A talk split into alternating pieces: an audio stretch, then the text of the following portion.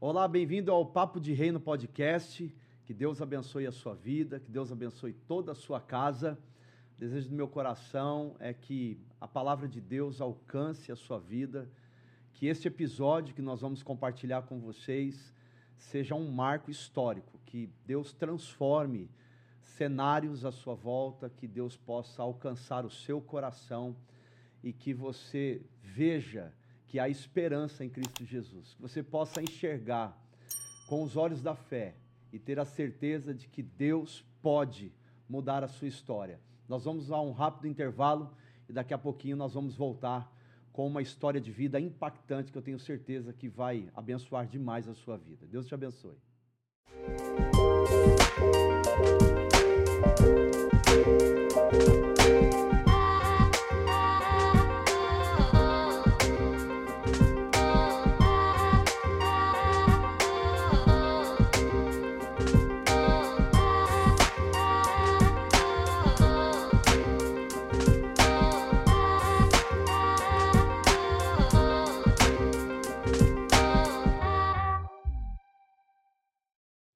Estou recebendo aqui no estúdio hoje um pastor, mentor e escritor, Pierre Perencim. Ele trabalha conosco na Igreja Central, um homem de Deus, tem uma história linda de transformação de vida. Ele escreveu recentemente um livro muito lindo, Você Pode, Você Consegue Perdoar, um tema extremamente pertinente para os nossos dias. E ele vai se apresentar, nós vamos falar sobre o perdão e eu quero dizer que é uma alegria, viu, Pastor Pierre, recebê-lo aqui no estúdio. Deus abençoe, obrigado por ter aceito o convite e por estar conosco aqui hoje, podendo compartilhar a sua história de vida, também compartilhar um pouquinho sobre este livro que você escreveu, o segundo livro já, Isso. com uma história linda sobre perdão. Eu vi aqui na capa também, está escrito o que fazer com o mal que fizeram a você. Né? É, é, as pessoas dizem que é muito difícil perdoar, né? Dizem que é mais difícil perdoar do que receber o perdão. Então eu gostaria que você se apresentasse aí para as pessoas que estão nos assistindo, outras nos ouvindo aí no carro, viajando. Fala um pouquinho para mim do, da sua biografia e daquilo que Deus tem feito na sua vida. Prazer. Pastor Daniel, muito obrigado pelo convite para estar aqui no Papo do Reino. É muito legal agradecer imensamente o carinho, a acolhida aqui no estúdio é, dizer que é um, é um prazer poder servir ao reino. E, aliás, a minha oração tem sido, é, seja em casa, seja no meu trabalho, eu tenho pedido a Deus, eu quero servir ao reino. Não faz sentido uma pessoa existir, ganhar dinheiro, é, construir uma família e não entender que tudo isso tem a ver com o reino, né, com o reino do nosso Deus. Ah, a melhor apresentação que eu gosto de fazer sobre a minha pessoa é eu sou servo. Né? Fui chamado para servir.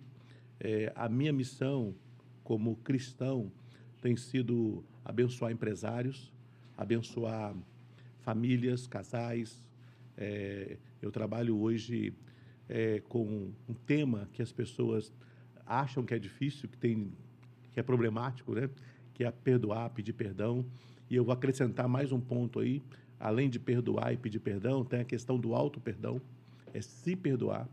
Muitas pessoas têm dificuldade e você que está é, conosco nesse podcast, você pode inclusive fazer uma pesquisa na sua casa. É, o que é mais fácil para você, perdoar ou pedir perdão? Você vai perceber que tem membros da família que vai dizer, eu prefiro perdoar. Outro vai dizer, eu prefiro pedir perdão. E alguns poderão dizer, as duas coisas são complicadas.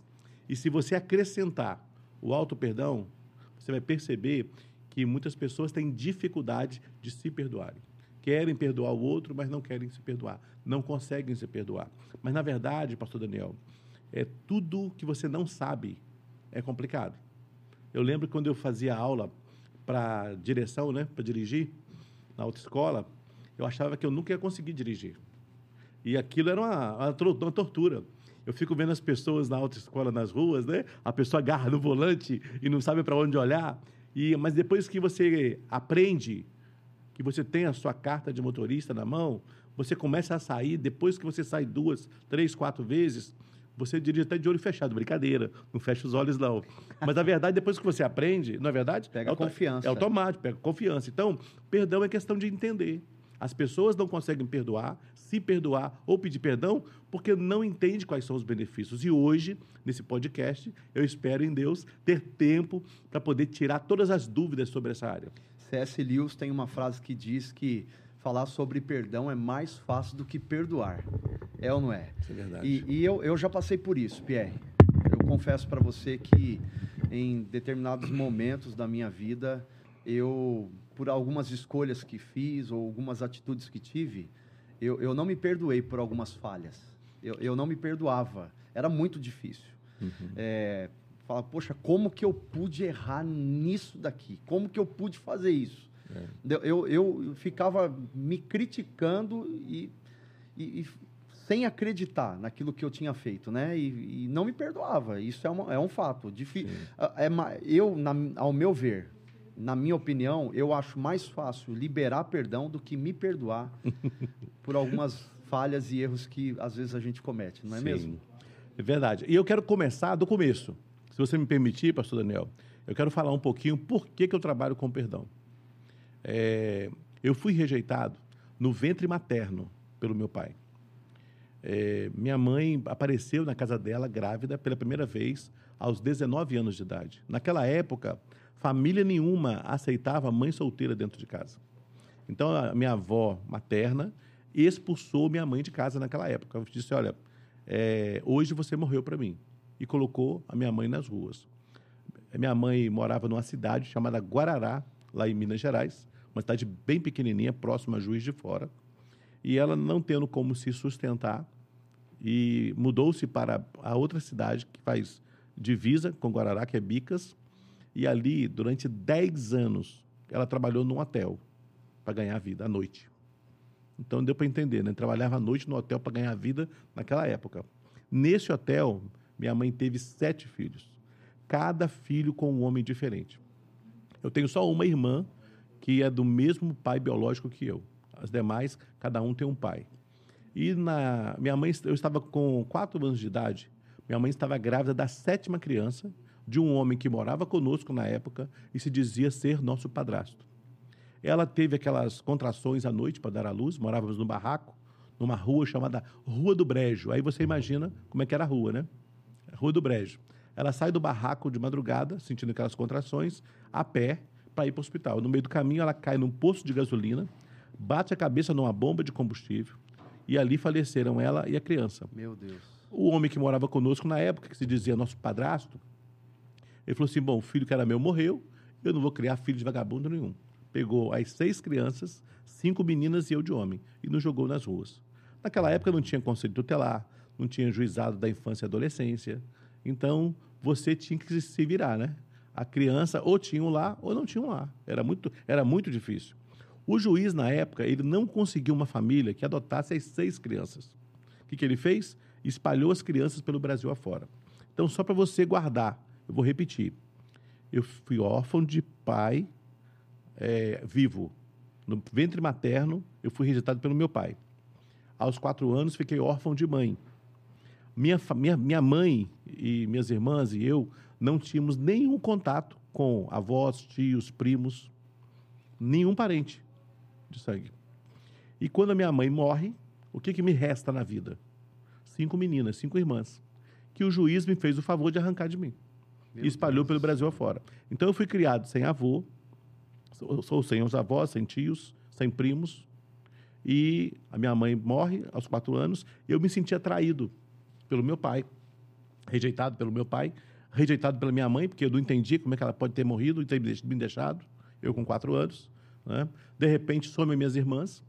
E eu sou adotado por uma mulher que ela não queria mais um filho. Ela tinha três. Ela queria um escravo. Ela era fazendeira e me levou para trabalhar na roça. Lá na roça, é, com a enxada na mão, com quatro anos de idade, colocou um filho mais velho, com um chicote trançado na mão, e disse para o filho: vigia o Pierre, se ele parar de trabalhar, você come ele o chicote, não deixa não. Então eu tinha que amanhecer direto já no, na, na roça e até escurecer.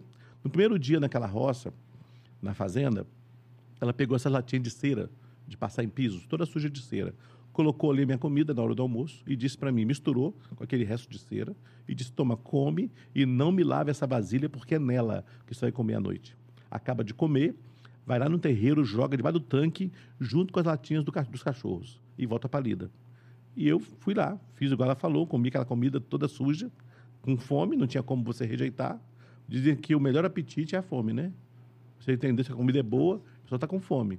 E eu joguei lá a latinha debaixo do tanque e voltei para a lida. Na hora do almoço, eu tinha duas bolhas em cada mãozinha, por causa da enxada, aquela pele fininha. Eu voltei à tarde, continuei com a enxada lá, o rapaz me vigiando com o chicote. Então, no final do primeiro dia, eu tinha, na verdade, duas bolhas de sangue em cada mãozinha. Aí eu não conseguia fechar minhas mãozinhas, fui mostrar para ela aqui, dona Fulana, as minhas mãozinhas. Ela falou: ah, coitadinho, vamos passar um remedinho para sarar. E ela chama o filho mais velho: Ô, Fulano, traz o álcool e a tesoura aí. Vamos fazer um curativo no PR. Aí ela, aquele rapaz vem com álcool, a tesoura. Eu, com quatro anos de idade, pastor Daniel, eu não sabia o que era tesoura e nem álcool. Minha casa não tinha isso. E ele, então, a minha cara senhora pega minha mão, segura, corta aquela pele para sair aquele sangue preso, das duas mãozinhas, segura naquela carne viva. Misericórdia. Aí ela segura e manda o filho jogar álcool em cima. Então, esse foi o início da minha vida. Eu ainda fiquei nessa casa dois anos sofrendo. Eu sofri tanto nessa casa eu me tornei um menino gago e tímido. Eu fui gago até meus 15 anos de idade. E eu, depois de dois, dois anos e meio naquela casa, eu fugi. A polícia me pegou, me levou para o juiz. O juiz, então, é, decidiu que eu iria para outro lar. E eu fui para um outro lar, para uma outra cidade chamada Leopoldina, em Minas Gerais. O homem que me adotou era alcoólatra. Batia na mulher, quebrava as coisas dentro de casa. Era uma desgraça. Então, com, eu pensei, se eu fugir, a polícia vai me pegar de novo, me levar para o juiz, eu vou ter que ir para outra família. A pior coisa para uma, uma criança que é adotiva é ter que mudar de lar. É sinônimo de rejeição, entende? Isso é complicado. E eu lutei com tudo isso. Então eu tinha muita raiva, muito rancor, muito ódio no coração. E com 9, 10 anos de idade eu pedi esmolas nas portas das igrejas, domingo pela manhã e à noite. De manhã a igreja que mais tinha gente era a igreja católica e à noite era uma igreja evangélica. Eu não entrava nem na missa nem no culto evangélico. Mas à noite eu era obrigado, na porta da igreja, a ouvir de algumas senhoras que me davam as moedas. Ô oh, rapaz, olha para Jesus, Jesus te ama. Ô oh, rapaz, olha para Jesus, Jesus te ama. E eu não acreditava em Deus. Eu pensava, que Deus é esse? Que Jesus é esse? Que amor é esse que deixa uma criança passar pelo que eu estou passando? Então eu vivi a minha infância e adolescência todinha, dormindo em banco de praça, comendo o resto de comida, dormindo debaixo de ponte. E de vez em quando eu ia na casa daquele alcoólatra, porque senão eles me mandavam para o juiz, o juiz tinha outra família para mim. Então, dois dias na semana, três dias na semana, eu ia na casa deles. Mas de oito anos aos 15 anos, eu, eu tive uma, uma adolescência muito complexa. E eu sofri muito. E eu digo o seguinte: é, existem pessoas que sofrem demais. E, por consequência, inconscientemente faz pessoas sofrerem. E às vezes outros que sofreram na infância, na adolescência, faz o outro sofrer, pastor Daniel, conscientemente. Então, até os meus 15 anos, essa foi minha vida. Uma infância marcada por tragédias. Sim. Sem precedentes. Deixaram marcas indeléveis.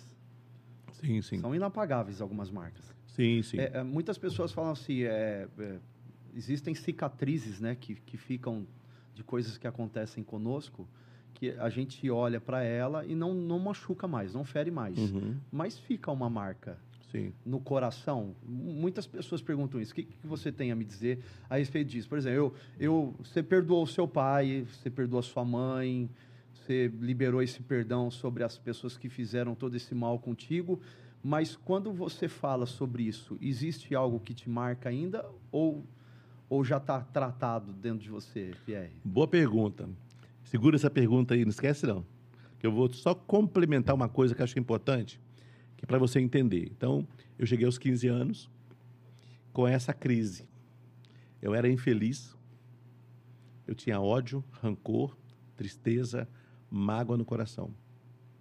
É, e eu decidi que eu ia me suicidar. Eu entrei no banheiro aos 15 anos de idade, disposto a acabar com a minha vida. Porque não, não fazia sentido para mim. Lá no banheiro começou a passar um filme na minha cabeça das maldades que fizeram a mim e, por consequência, as maldades que eu fiz a muitas pessoas. É aquilo que eu falei agora há pouco. Seria uma frase para você guardar aí no seu coração. Anota para você não esquecer, que eu vou falar agora. Quando você sofre, mesmo que inconscientemente, você faz pessoas sofrerem. Quando você sofre, às vezes até conscientemente, você faz pessoas sofrerem. sofrerem. Vou abrir um parênteses aqui, até para explicar essa frase, para não ficar dúvidas. Por exemplo, é uma pessoa que faz o outro sofrer inconscientemente. Eu tenho um problema, a minha esposa, a Ana, me ama. Se eu compartilho com ela a minha dor, ela vai sofrer comigo, não é verdade?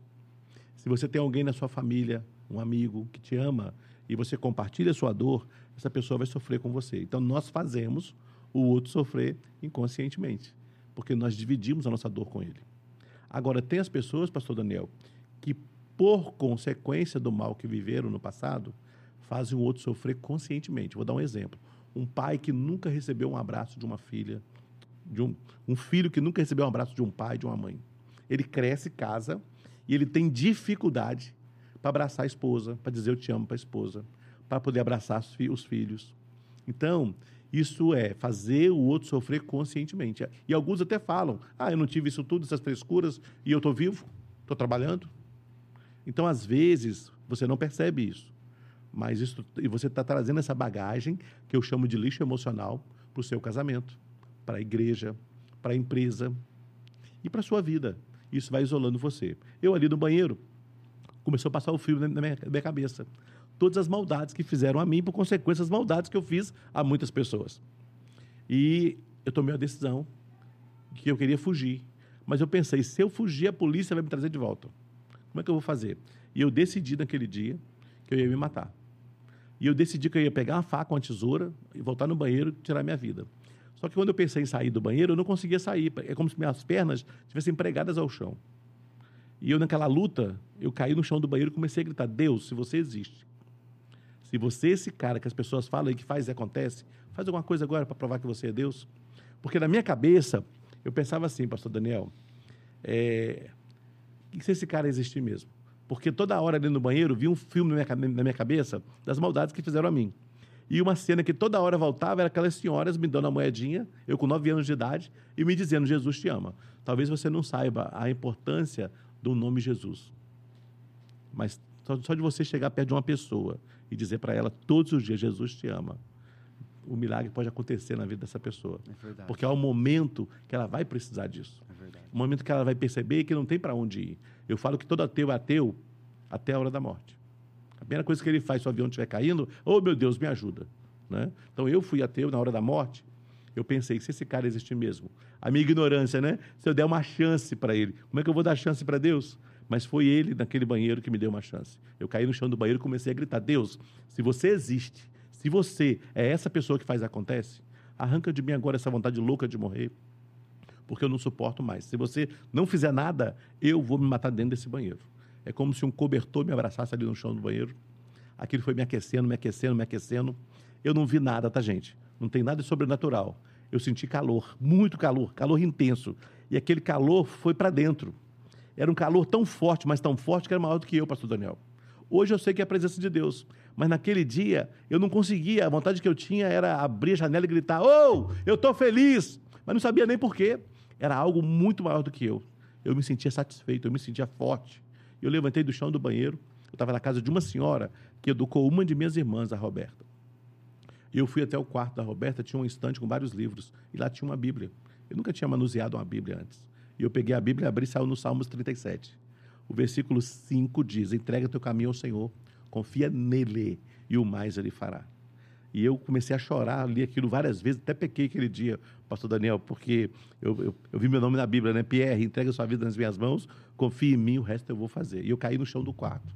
E comecei a chorar, mas um choro de alegria. Não sei se você já chorou de alegria Sim. alguma vez, mas eu chorei. Você que está aí ouvindo esse podcast, quero dizer para você, você que está assistindo, olha, eu caí no chão do quarto e comecei a chorar um choro de alegria.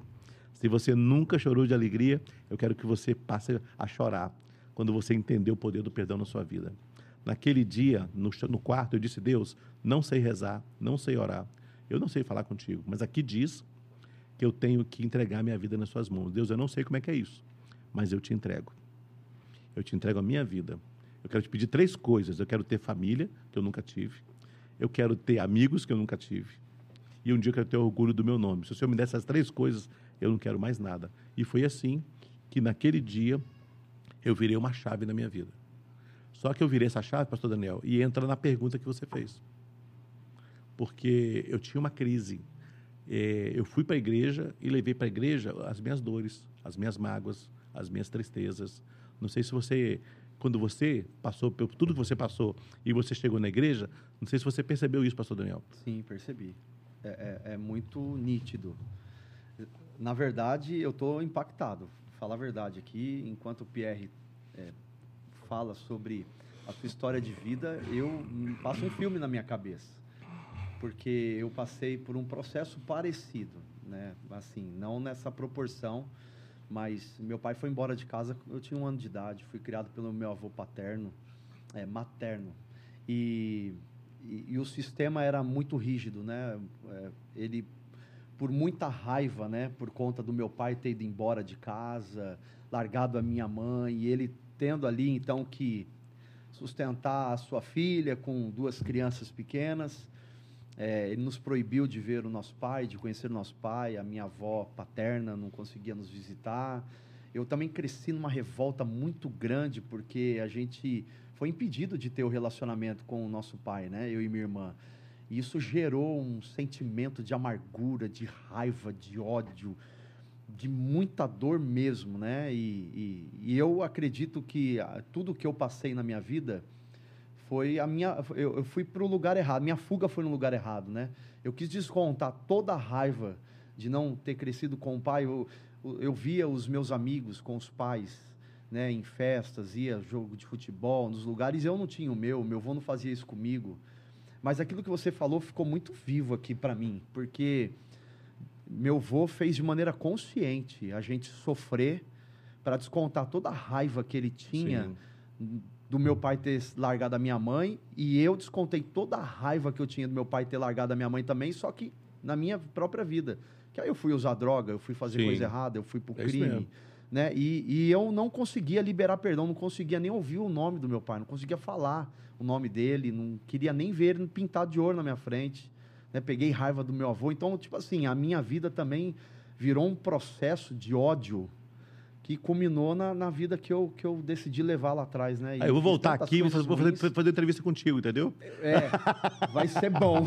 Ei, Júlio, vou voltar aqui e fazer entrevista com ele. Vai ser muito bom, porque passa um filme na minha cabeça. Fazer um podcast aqui com testemunhos. Eu.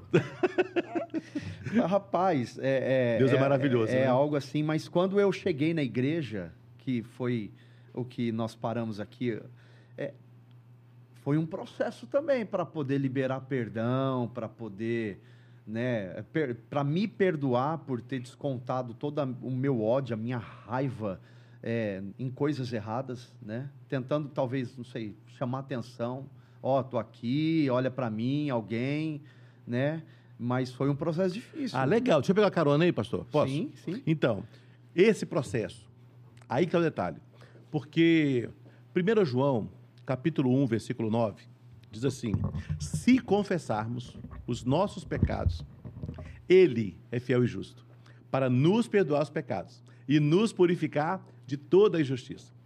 Hoje em dia as pessoas chegam na igreja e falam assim: ah, porque do, é, eu pedi perdão por tudo e do meu passado ele, ele, ele não se lembra mais. Na verdade, pecado precisa ser confessado. É se confessarmos. Eu preciso reconhecer que aquilo fez mal para mim, que eu fiz mal para as pessoas, que eu pequei, que eu errei. E quando eu não admito isso, quando eu não reconheço os meus erros, é difícil eu pedir perdão. Isso acontece no casamento, isso acontece com Deus, acontece nas empresas. Eu trabalho como mentor de líderes e empresários e é muito comum, tá, pastor Daniel, eu chegar nas empresas eu encontrar líderes ótimos tecnicamente, empresários que são grandes empreendedores, mas são péssimos para relacionamento humano. Não sabem fazer gestão de conflitos. Então as pessoas estão, estão doentes. Então, eu cheguei na igreja, aí você que é cristão, se você se considera uma pessoa cristã, o que eu vou falar agora é para você. Então, abra seus ouvidos. Compartilha esse pedaço do vídeo com quem você ama que é cristão. Porque o fato de você estar na igreja, estar trabalhando no louvor, pregando a palavra, ser um pastor, é, não quer dizer que você é uma pessoa que foi para a igreja e está liberto de todas as suas dores. Não. É, eu sou tricotomista, tá, pastor? Eu acredito em corpo, alma e espírito. Sim. Então, quando nós vamos para a igreja, nós entregamos nosso coração para Cristo, Sim. nós temos dentro de nós todo o nosso passado. E muitas pessoas trazem uma bagagem que nós chamamos de lixo emocional, que é a mágoa, a tristeza, a angústia, a raiva, o ódio, a culpa, o medo, a rejeição. E são vários. Eu citei alguns aqui. E eu chego na igreja com essa bagagem de lixo emocional. Aí eu ouvia o pastor pregar e dizer que eu tinha que perdoar. Eu li a Bíblia, a Bíblia diz que eu tenho que perdoar. E eu me sentia péssimo, porque você que não sabe perdoar, você se sente mal quando você lê na Bíblia, quando alguém fala com você que você tem que perdoar. A gente se sente a pior pessoa do mundo. Porque todo mundo fala que perdoa, todo mundo fala que resolve e você não. E eu me sentia assim, imagina eu com 15 para 16 anos, dentro da igreja, ouvindo que eu tenho que perdoar, perdoar, perdoar, mas eu não tinha vontade. Eu não tinha desejo. Então eu me sentia a pior pessoa do mundo. E tem uma outra coisa, pastor Daniel. Quando você tem esse passado, você quer escondê-lo. Você esconde a sua identidade. Muitas pessoas estão dentro da igreja escondendo suas, a, sua, a sua identidade. Muitos empresários escondem a sua identidade. Quando eu falo identidade, é a sua história. E quero dizer uma coisa para você que está nos assistindo nesse podcast. A sua história é importante. Toda história é importante. Guardar as devidas proporções, história é história. Eu tenho a minha, talvez você esteja chocado com o que eu falei aqui, com o que o pastor Daniel falou da história dele, mas a sua história, ela é importante. E você precisa valorizar a sua história. Beleza. Eu fiquei na igreja um tempo, é, e eu, não, eu, eu tinha medo que as pessoas descobrissem que eu dormia em banco de praça, que eu comia resto de comida. Eu falei, o dia que eles descobrirem quem eu sou, eles vão me rejeitar também. Eu vim de uma infância, adolescência de rejeição. Então aquilo me torturava. E eu tinha medo que as pessoas soubessem a minha origem. Aí eu fui num acampamento de jovens, e quando eu chego lá, é, o pastor ia pregar quatro sermões. A primeira mensagem que ele deu no acampamento ele falou sobre identidade. E ele falou: olha, muitas pessoas estão aqui dentro vivendo uma mentira. Não vivem a própria vida, tem vergonha do, do passado, tem vergonha da mãe, tem vergonha do pai, tem vergonha da sua história. Pessoas que estão aqui dentro lutando com mágoa, tristeza, angústia. Rapaz, aquilo foi para mim. Quando ele acabou, e eu gago, você imagina. Aí quando ele acabou de falar aquilo, era almoço. E eu fui falar com ele. Eu cheguei perto dele no almoço, falei e, e, e passou, e, e, e, e eu queria ir conversar contigo. Ele falou assim: Eu tô vendo que essa conversa vai longe. Era gago, né? Vou deixar eu almoçar, depois a gente conversa. E depois do almoço, nós saímos andando. Ele me convidou para a gente conversar. Foram umas três horas. Acho que eu chorei uma hora, gaguejei uma hora. E uma hora eu contei minha história para ele. E ele falou assim: Pierre, está mais fácil do que você imagina. Você precisa perdoar. Eu falei, pastor, mas até o senhor. Todo mundo fala isso, mas ninguém ensina como. Não existe uma receita que você pegue e fala assim: bom, eu vou fazer isso aqui, eu vou perdoar. A Bíblia diz que tem que perdoar, o pastor fala que tem, tem que perdoar, e eu disse para ele: pastor, eu já procurei tudo quanto é literatura, não existe nada que me ensine a perdoar, na prática. Aí falou: ah, sua crise é essa, corre lá dentro, lá, pega papel e caneta, volta aqui, que eu vou te dar um exercício que você vai fazer. Vai colocar o perdão em prática na hora. Eu fui, peguei um monte de folha, trouxe papel, caneta, ele foi fazendo um monte de perguntas, umas 40 perguntas. E eu fui escrevendo tudo. Quando terminou o acampamento, fui para casa e eu fiz aquele exercício. Quando eu terminei o exercício, às quatro horas, cinco horas fazendo aquilo, eu não senti nada. Fiquei com raiva do pastor, porque eu não senti mudança nenhuma em mim. Mas uns 10, 12 dias depois, um amigo falou assim: Pierre, está fazendo tratamento com fonoaudiólogo? Eu falei: não. Com psicólogo? Eu falei: não. Com psiquiatra? Eu falei: não, por quê? Ele falou: cara, tu está deixando de ser gago. Eu falei: eu? Ele falou assim: é. Ele percebeu que a minha dicção estava mudando eu fui curado da gagueira e da timidez por causa do perdão. E perdão vem do latim, per mais donare, perdonare, significa doar por completo. Perdão só é perdão se você doar por completo. Naquele momento, eu tomei uma decisão. Um dia, eu vou ter uma empresa, vai chamar Perdonare, e eu vou ajudar outras pessoas a trabalharem é, seus medos, seus traumas, a vencerem suas dificuldades, a ultrapassar os limites do normal e a viverem com qualidade de vida. Aquilo que eu consegui para mim, eu quero ajudar as pessoas. E a partir dali eu comecei a estudar. O meu curso superior é em teologia.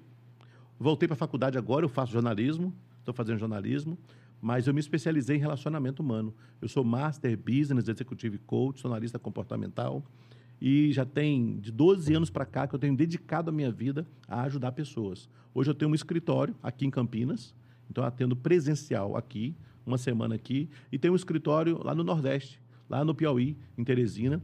Então eu atendo uma semana no Piauí e uma semana aqui presencial. E atendo online clientes aqui no Brasil, fora do Brasil, pessoas, empresários, casais, pessoas que realmente estão precisando dar uma virada em suas vidas. E por que, eu estou falando isso tudo? Porque eu fui estudar sobre perdão. E perdão é algo que você precisa aprender. E hoje, pastor Daniel, se a gente tiver tempo, eu quero falar um pouco mais sobre isso. Não, o tempo é todo seu. Eu, quanto menos eu falar, melhor. Estou aqui impactado com a, com a, sua história, com o seu testemunho de vida. É, pastor Hernandes Dias Lopes, eu gosto muito de ouvi-lo, né, as mensagens. Ele disse que o perdão é a alforria da alma, né? É. Liberta, Verdade. transforma, cura. Porque muita gente fala assim: é, quando você não perdoa, é a mesma coisa que você tomar veneno esperando que a outra pessoa morra. É isso mesmo. E é isso, né? É, exatamente. Na, na contracapa do meu livro, você citou aí, tem a frase, né? O que fazer com o mal que fizeram a você? Esse é o grande segredo da vida. Quando você é uma, quando você é uma pessoa que se preocupa demais com o que o outro fala e pensa sobre você. Quando você é uma pessoa que fica, que fica chateado porque o outro olhou para você e falou uma coisa que não gostou no seu cabelo, no seu corpo, você está dando, está delegando as suas, a gestão das suas emoções a uma terceira pessoa. Quando você permite que alguém roube a sua alegria, roube a sua paz, uma pessoa que tira você da bênção, né? Você está delegando a gestão das suas emoções a outra pessoa. E uma coisa que as pessoas me perguntam muito é por que, que as pessoas são assim? Existem dois grupos de pessoas, pastor Daniel. E podemos dividir em duas partes, então. Aquele grupo de pessoas que explode toda hora. Toda casa tem alguém que explode toda hora. Toda igreja tem alguém que explode toda hora. Toda empresa tem alguém que explode toda hora. Toda escola tem aqueles alunos em sala de aula que explode toda hora, tem a professora que explode toda hora. Quando essa pessoa explode toda hora, está jogando o que para fora? Lixo emocional. 90% do lixo emocional dessa pessoa fica com quem está à sua volta e 10% com ela. Então você imagina. E tem aquela, aquele outro grupo das pessoas que nunca explodem. Então, se eu estou perto do Daniel, eu explodo toda hora. O Daniel nunca explode, toda hora o Daniel vai pegando 90% do meu lixo emocional e vai guardando com eles. Só que muitos Pierres vão passar pela vida do Daniel. Cada, cada, cada Pierre que passar e jogar uma caçamba de lixo emocional dentro de você, como é que você fica? É verdade. A coisa que mais pesa no mundo chama-se falta de perdão. Culpa. É uma dor emocional, é um peso emocional. Então vamos lá. A pessoa que nunca explode, ela vai guardando, guardando, guardando lixo emocional. Vai chegar um dia que ela não vai ter onde guardar mais lixo emocional. Essa pessoa vai implodir, que é diferente de explodir. Ela vai explodir para dentro. E quando ela explodir, 90% do lixo emocional dela vai ficar com ela. E vai se transformar em quê? Doenças emocionais, como depressão, ansiedade, síndrome do pânico, câncer. Ó, oh, uma coisa boa, pastor Daniel, para poder lembrar aqui: câncer. Tratamento normal do câncer: quimioterapia, radioterapia, não é isso? Isso. Beleza. Se o câncer for fisiológico, a radioterapia, a quimioterapia resolve, resolve o problema rápido. Mas se o câncer for de origem emocional, a quimioterapia e a radioterapia não vai fazer efeito. Vai fazer o efeito placebo. A pessoa vai ter uma melhora, daqui a pouco o câncer volta. Então, o certo mesmo, o ideal, seria que todo ser humano, antes de fazer um processo de tratamento de câncer, cuidasse da sua alma. Olha que, que importante, Entendeu? Hein? Porque se eu trato isso... Isso é importante. Percebe, pastor Daniel, a diferença? Sim. Então, vamos lá. É, nós estamos falando de relacionamento humano. Então, é, como é que acontece a inteligência emocional, que está na moda agora falar inteligência emocional. A porta de entrada para inteligência emocional, inteligência emocional é o quê? Resumindo, é a capacidade que eu tenho de administrar as minhas emoções, os meus conflitos pessoais e a capacidade que eu tenho de administrar o meu relacionamento com você, os seus conflitos pessoais. Quando eu sento com você, é, então, então eu tenho um problema, eu fiz um mal a você. Você fala assim, ah, se eu falar com o Pierre vai ser pior. Deixa para lá.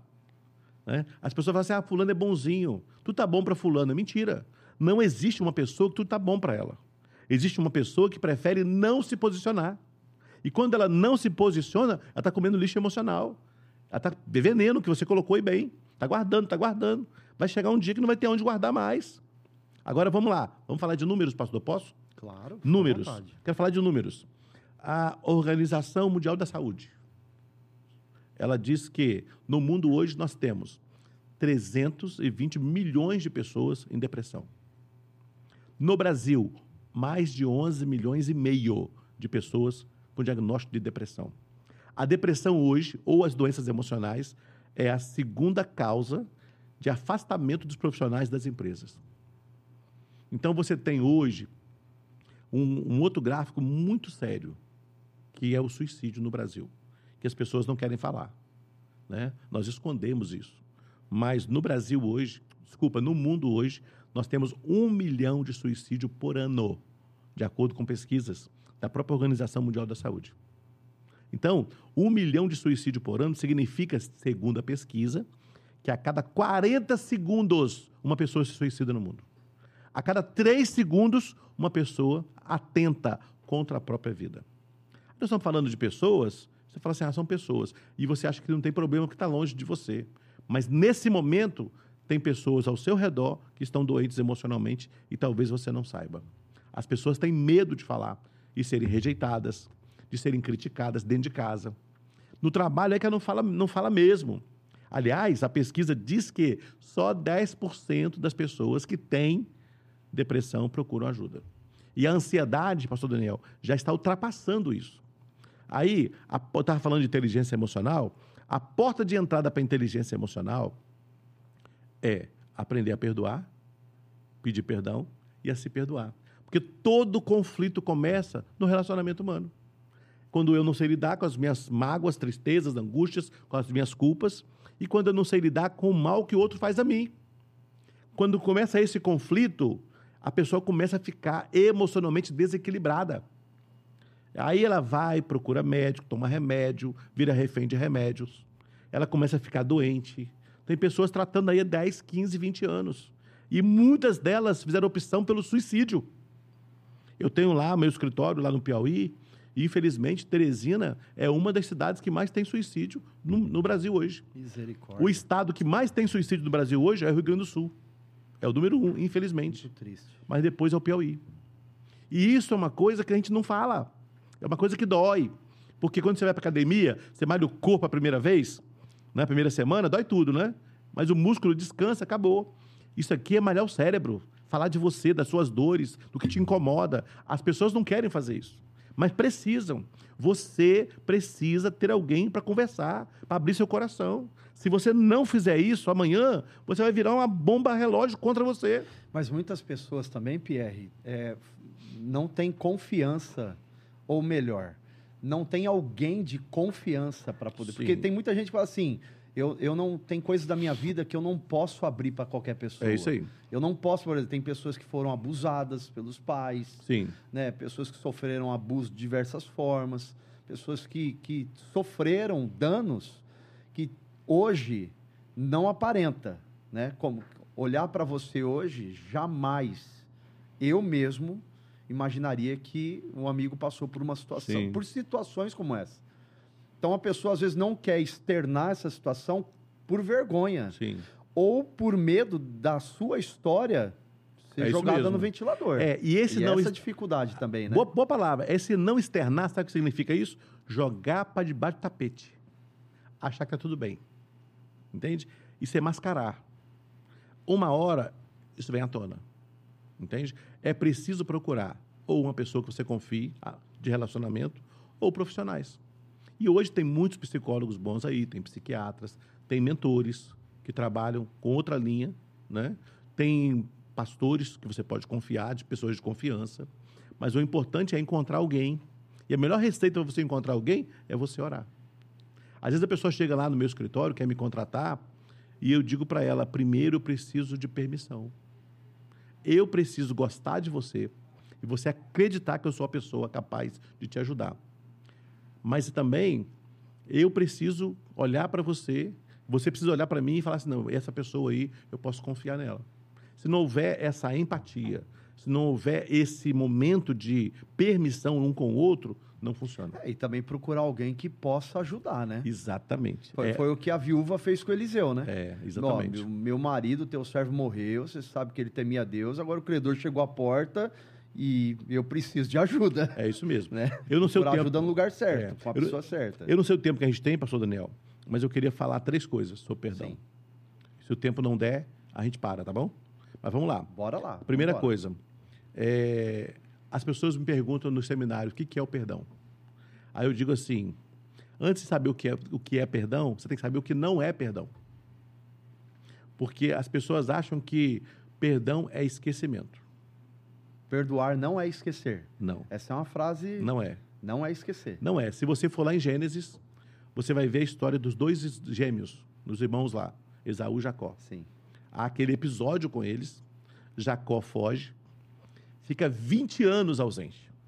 Quando, quando Jacó está voltando para encontrar com o irmão, a Bíblia diz que ele separa parte da família, dos bens, dos gados, Sim. dos empregados, que ele pensou assim, se o meu irmão quiser se vingar, eu salvo uma parte daquilo que é meu.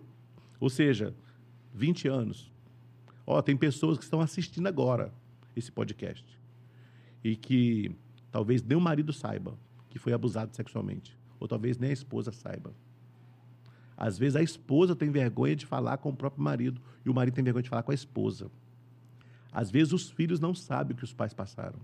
Pessoas que sofrem caladas, pessoas que choram de madrugada. Talvez você seja essa pessoa e você precisa de ajuda. Você não é um super, um super-homem. Você não é a Mulher Maravilha. Não existe isso. Nós todos precisamos de ter alguém para abrir o coração, para conversar. Precisamos tratar as feridas da alma, entende? Então, perdão não é esquecimento. Você tem um outro episódio na família de Davi. Davi foi um ótimo rei, um excelente gestor como empresário, mas foi um péssimo gestor de família. Ele não percebeu que tinha um filho que estava apaixonado né, por uma meia-irmã dentro da casa dele. Então ele cuidou muito bem do reino, foi um homem extraordinário como, Sim. como empresário, né, um grande gestor, mas foi péssimo para a família. Aí o, o, o irmão pega a meia-irmã, né, Tamar, há aquele episódio dentro de sua própria casa, né? depois ele despreza a, a irmã, aí ele some durante um período, que é no máximo dois anos, e quando ele volta, ele é morto pelo outro irmão. Ou seja, perdão não é esquecimento. E uma outra coisa, perdão não se cura com o tempo. Aliás, falar em esquecimento, pastor, se você está assistindo esse podcast e você pensa assim, ah, um dia eu vou acordar de manhã e vou esquecer todos os males que me fizeram. Vai não, filho. Porque se isso acontecer, corre para o médico. Se você um dia acordar e falar assim, ó, eu esqueci todos os males que me fizeram, você está com outra doença, é amnésia, e é grave também, precisa de médico. Então, perdão não é esquecimento. O tempo não vai curar a ferida. Há pessoas aqui que cresceram, foram abusadas na infância, foram rejeitadas, passaram muitas dores na infância, trouxeram isso para a juventude, estão vivendo isso ainda na, na- na terceira idade. O, o Portugal é o país que mais tem pessoas idosas em depressão, que mais tem suicídio. Pessoas idosas, pessoas que carregam uma bagagem de lixo emocional. Então, é necessário cuidar disso, pastor. Então, perdão é uma decisão. Eu decido perdoar. Aliás, eu falei aqui do exercício do perdão. Sim. No meu livro, Você Pode, Você Consegue Perdoar, a gente tem um exercício do perdão. A pessoa tem um passo a passo de como ela pode. Eu faço hoje workshop, eu faço treinamentos né, nas empresas, nas igrejas, nessa área do perdão. Eu lancei um projeto eh, chamado Perdão Brasil Tem Pressa. Por que o Brasil tem pressa? Tem pressa de vencer a depressão, a síndrome do pânico, o câncer. de vencer essas dores emocionais, o Brasil tem pressa. Dia 30 de agosto é o Dia Nacional do Perdão e nós temos nesse projeto levado a ideia de é, criar no município o Dia Municipal do Perdão, pastor Daniel. A gente quer levar o perdão para todas as cidades do Brasil. A gente quer que o mês de agosto seja o mês do perdão, aonde as escolas, igrejas, empresas tenham habilidades para trabalhar o perdão dentro das famílias. Nós podemos fazer isso. O perdão é o remédio. É. É um santo remédio. Porque não se pode falar de perdão sem falar de Deus. A essência do perdão é o Senhor. É Por isso que, ah, eu, ah, uma coisa importante, eu tenho pesquisado, existem universidades que estão trabalhando perdão como tentando mostrar para a ciência que perdoar faz bem para a saúde. Graças a Deus, isso está começando. Só que eles estão tirando Deus do centro e tentando comprovar cientificamente. E eu vou dizer uma coisa aqui sem medo de errar. Se tirarem Deus do perdão, vai ser mais um placebo na vida do ser humano. Porque o perdão precisa de fé. E graças a Deus a medicina está reconhecendo a importância da fé para a saúde física e emocional. Eu tenho trabalhado com algumas universidades já, feito contatos. Eu tenho tentado é, mostrar que a gente precisa fazer uma pesquisa provando cientificamente que o perdoar, o pedir o perdão e se perdoar ajuda significativamente as pessoas que estão tratando problemas de saúde com remédios. O Pierre, um dia no gabinete, um, uma, uma moça muito machucada por uma traição do seu marido, ela me fez uma pergunta que na hora eu dei uma balançada para responder. Como perdoar uma traição de alguém que está ao seu lado há tantos anos, aparentemente mostrando uma fidelidade inquestionável. E quando você vê essa pessoa está sendo infiel, é, ferindo a, a, a, família, sem pensar nos filhos. Ela me disse, ela, a pergunta que ela me fez foi: como perdoar uma pessoa que tem plena consciência de tudo aquilo que Deus fez e tem feito na nossa vida? Como, como que eu posso perdoar uma pessoa que tem consciência daquilo que está fazendo? Ótima sabendo pergunta. do erro, sabendo que ela tem a plena, no, no, plena consciência do que ela está fazendo. Como, como que eu perdoo uma pessoa dessa? Que pergunta legal. Posso responder? Pode. Posso? Não sei nem que você respondeu para ela, não, eu vou te responder aqui, que vale para os nossos amigos aí que estão conosco nos assistindo. Essa é a pergunta que mais me fazem. Sobre como perdoar alguém que me traiu, que me enganou, que me roubou. Né? É, eu digo o seguinte: quando você entende o que é perdão, você perdoa. Perdoar tem a ver com se amar. Porque, vamos lá, Lembra que eu falei, eu feri o Daniel na alma. Aí o Daniel não me perdoou. Ele guardou lixo emocional. Quando eu feri o Daniel, o Daniel disse não perdoou. Simbolicamente você disse, Deus, sai fora disso. Deixa que eu resolvo com o Pierre. É como se você, Daniel, pegasse o Pierre e colocasse sobre os seus ombros. Imagina tudo isso aqui. 105 quilos de beleza. Você carregando sobre os seus ombros. Porque é exatamente isso. Quando você não perdoa uma pessoa, você simbolicamente pega essa pessoa, coloca sobre os ombros. Onde você for, você vai levar essa pessoa contigo. Para as férias, para as viagens. Então, perdoar não tem a ver com o outro. Tem a ver consigo. Com você e Deus. Perdoar é um assunto entre você e Deus. Sabe por quê? É muito simples. É, é como se eu colocasse uma algema o Daniel está ofendido com o Pierre. Ele põe uma algema nele e uma coleira no Pierre. Você vai me carregar agora. 105 quilos hoje. Amanhã, 110. Depois, 200, 400. Quantos Pierres vão te ferir? Todas as pessoas que você não perdoa, que você não perdoa, você está carregando sobre você. É muito peso emocional. Então, quando só você, só você tem o poder de se livrar desse peso. E quando a pessoa decide, Pierre, perdoar, e vou perdoar, vou reatar o casamento, mas muitas pessoas falam que nunca mais é, volta a ser como era antes. Não é a falta de perdão? Se, se, não, se não voltar a ser o que era antes, é porque a pessoa não entendeu o que é o perdão. Porque é o seguinte, ó, é, quando, eu, quando o Daniel resolveu me perdoar, O que, que eu ganhei com o perdão do Daniel? Eu ofendi. O que, que eu ganhei com o seu perdão? Eu não ganhei nada. Ó, oh, Daniel, quem fere um, fere dois, três, quatro e cinco. A natureza dele é ferir. Ele vai sair ferindo todo mundo. E isso não faz mal nenhum para ele. Agora, o Daniel, que perdoou o Pierre, o que, que ele ganhou? Liberdade, felicidade, paz, comunhão com Deus. Porque a falta de perdão impede a sua comunhão com Deus. Percebe? Então, eu não perdoo o outro porque o outro merece. Tem gente que fala assim, ah, bonitinho, ele fez o que fez, agora eu vou perdoar, ele vai sair livre por aí. Não, quem é presidiário é você que não perdoa. É você que tem que se libertar do, do seu opressor. E quando você o libera, você o perdoa, simbolicamente, você está dizendo, Deus, eu não consigo resolver com Pierre. Olha, eu te entrego o Pierre nas suas mãos. Resolve com ele. Mas cura as minhas feridas. A Bíblia diz que o Senhor sara as feridas. Olha, esse é um dos episódios mais impactantes.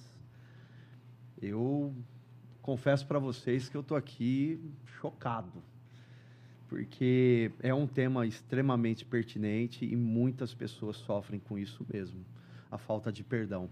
Você, você me falava sobre a questão né, do, de todos esses dados da Organização Mundial da Saúde, é o, falam que o Brasil é, é o país mais ansioso né, do mundo, né?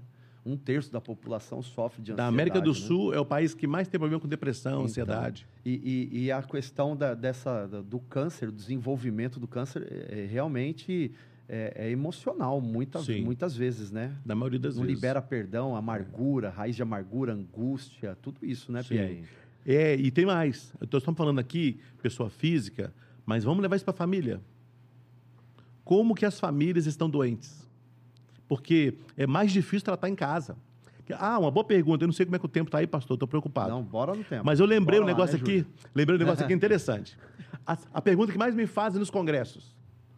Ah, Pierre, é, se eu perdoar, eu tenho que conviver com a pessoa? E alguns usam a Bíblia ainda. Porque o apóstolo Paulo fala que eu posso suportar em amor. Aí eu falo assim, beleza. Quando é uma pessoa distante de você e você perdoa, você não vai ter mais contato com ela, é fácil, né? Mas o verdadeiro perdão, você sabe que você perdoou, é dentro de casa. É, é no trabalho. Porque você convive com a pessoa todos os dias. Eu não posso dizer que eu perdoei a minha esposa e me divorciar dela. Que, que papo é esse? Falar que eu perdoei meu filho e expulsar meu filho de casa. Então, a família, ela sofre muito com isso. E, e pastor Daniel, eu vou deixar um alerta aqui para as igrejas. O que, nós temos visto hoje na igreja brasileira? Dor. Muitos líderes feridos, muitos pastores feridos. E eu tenho uma tese comigo que eu trabalho tanto lá nos meus escritórios quanto nos treinamentos que eu faço nas empresas, é que você não pode dar aquilo que você não tem. Você não pode dar aquilo que você não tem. Você não tem condições de ajudar seus filhos se você não se cuidar é, até espiritualmente, como é que você vai ensinar seu filho o caminho se você não tem um caminho que é Jesus? Não é diferente emocionalmente. Você quer ajudar seus funcionários? Primeiro, cuide de você. Você quer ajudar seus filhos? Cuide primeiro de você. Quer ajudar seu cônjuge? Cuide primeiro de você. Quer ajudar sua igreja, pastor? Trate primeiro você. O que nós temos visto hoje? Quando a gente viaja de avião, a comissária de bordo, ela, ela fala assim, é, em caso de despressurização, desta aeronave, máscaras cairão sobre a sua cabeça. Primeiro, põe a máscara em você. Depois na criança e no idoso. Por que a comissária de bordo fala isso? Porque você não pode dar aquilo que você não tem. Se você tentar socorrer a criança primeiro e o idoso, você pode morrer e eles vão morrer também. Mas se você se tratar primeiro, se cuidar primeiro, você vai ter saúde para cuidar dos outros. E o grande mal que nós vivemos hoje, pastores têm vergonha de buscar ajuda. Empresários têm vergonha de buscar ajuda. Os pais têm vergonha de falar que estão fazendo acompanhamento. Eu tenho muitos, eu tenho muitos empresários que me contratam lá no Nordeste só para falar assim: ah, não, porque o meu mentor é o Pierre. A gente tem um trabalho muito consolidado no Nordeste, muito respeitado. Aí eles chegam lá para conversar comigo, eu vejo que eles não querem ajuda. Eles querem fazer de conta que estão sendo ajudados. Eu digo: olha, não dá para trabalhar, meu amigo. Porque daqui a seis meses você vai olhar para a sua vida, não mudou nada, e você vai dizer para os seus amigos: Ah, eu contratei o Pierre e não mudou nada na minha vida. Você perdeu dinheiro e eu perdi o quê? Perdi meu nome, minha credibilidade. Você não vai achar, pastor Daniel, uma pessoa que eu cuidei que não esteja hoje bem e que não seja meu amigo. Porque quando nós fazemos o que é certo, o mundo espiritual conspira a nosso favor.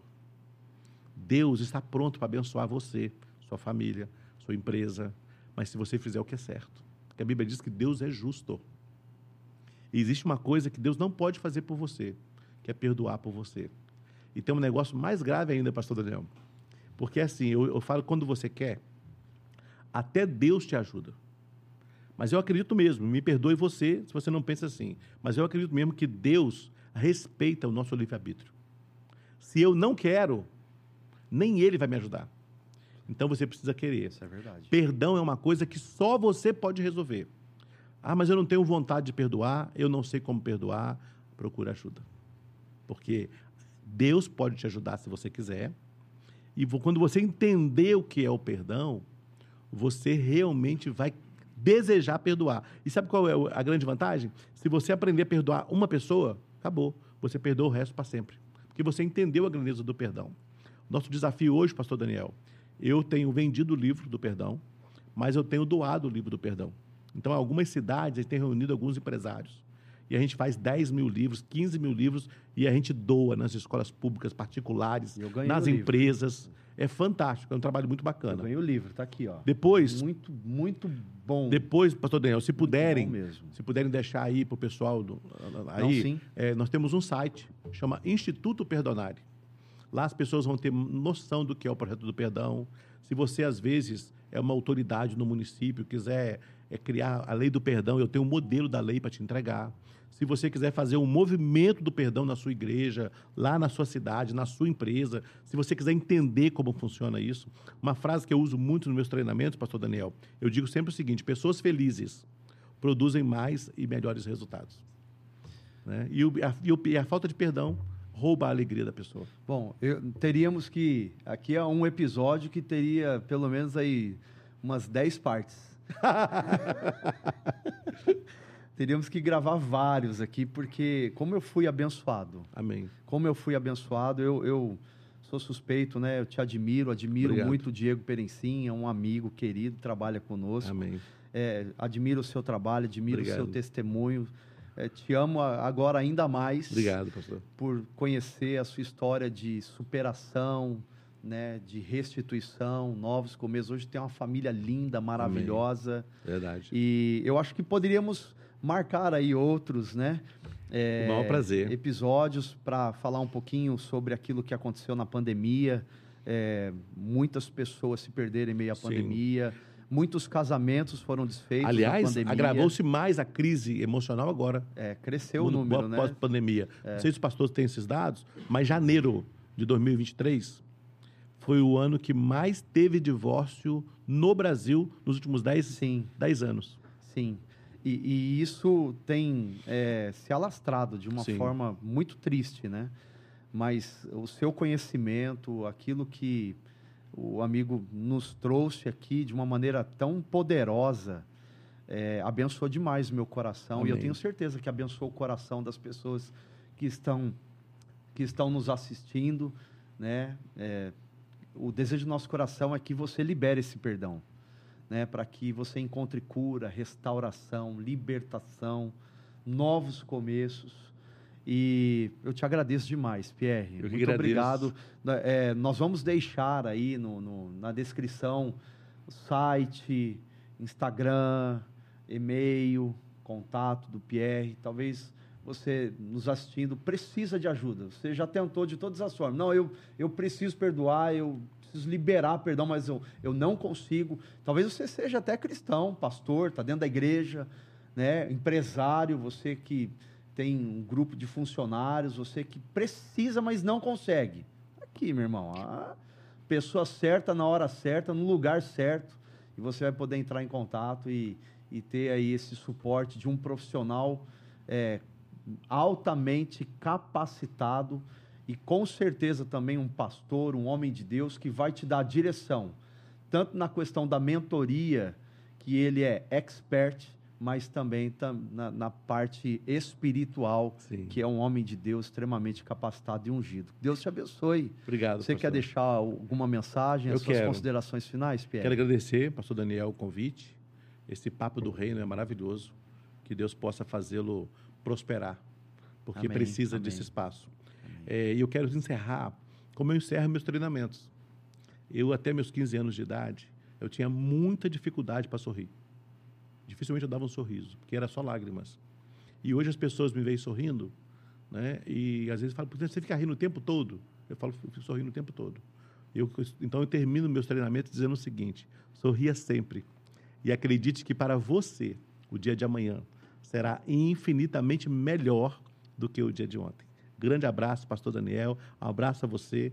Que Deus continue abençoando você, sua família e seus negócios. Obrigado, meu irmão. Deus te abençoe. Amém. Em nome do Senhor Jesus. Amém. É isso aí, gente. Nós estamos chegando ao final do nosso papo de reino. Que Deus possa abençoar a sua vida, toda a sua casa. Que este episódio é, venha transformar a sua vida. E eu peço para você algo: espalhe a notícia, compartilhe esse episódio com o maior número de pessoas que você puder. Coloque nas suas redes sociais, manda nos grupos de WhatsApp se inscreva no meu canal, ative as notificações e fique preparado porque o próximo episódio do Papo de Reino será sobrenatural, tá bom? Que Deus te abençoe e fica na santa paz. Um beijo no teu coração.